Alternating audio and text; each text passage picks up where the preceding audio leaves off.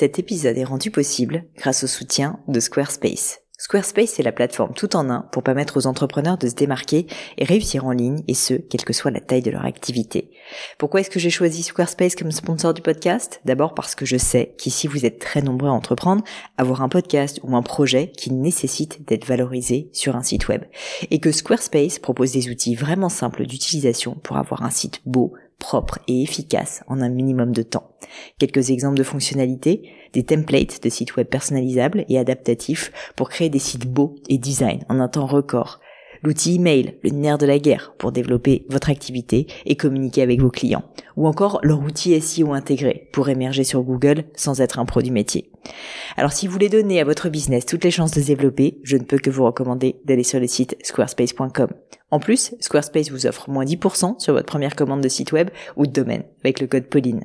N'hésitez pas et rendez-vous sur squarespace.com, code Pauline.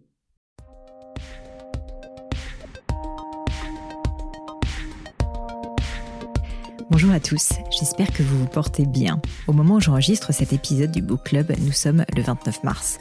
À l'heure actuelle, la France est entièrement confinée. Le monde est à l'arrêt, certes, mais nos esprits, eux, n'ont jamais été aussi vifs, aussi angoissés, aussi pris à partie. Lorsque j'ai lancé le book club, je vous avais dit que j'avais pour ambition de donner à certains l'envie de lire, car pour moi la lecture a toujours été un refuge sacré. Je pense qu'en cette période si particulière, ce refuge est plus que jamais nécessaire. J'ai donc beaucoup réfléchi au livre que j'allais vous proposer pour le mois d'avril 2020. Je pensais à vous proposer un livre sur l'espoir ou un livre sur le courage. J'ai aussi pensé à relire avec vous un livre sur la solitude pour que nous soyons tous conscients de ce que cette période si particulière comporte pour beaucoup d'entre nous. Mais au final, j'ai choisi un livre sur l'évasion.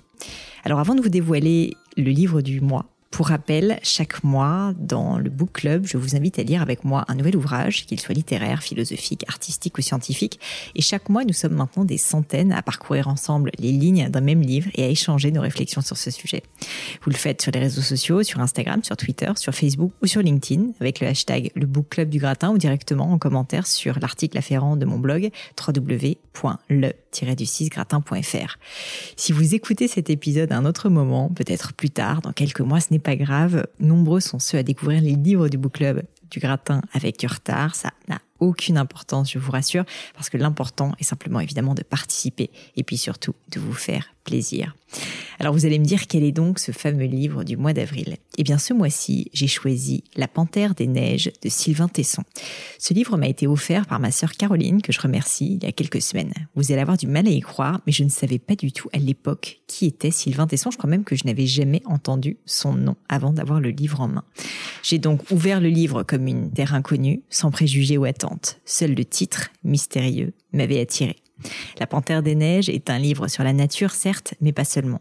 C'est, je trouve, avant tout un livre sur le rapport au temps.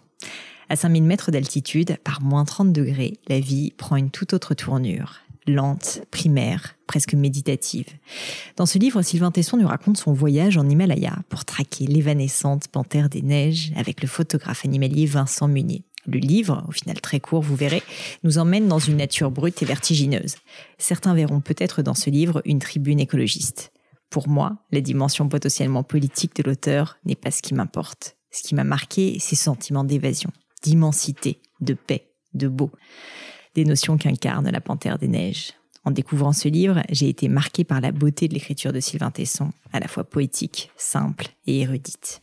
Au final, ce livre, rapide à lire, m'a surtout permis de m'évader pour quelques heures, le temps de le parcourir. Quelque chose dont j'avais bien besoin et qui peut-être aussi soulagera certains d'entre vous. À vous maintenant de découvrir les mystères de la Panthère des Neiges.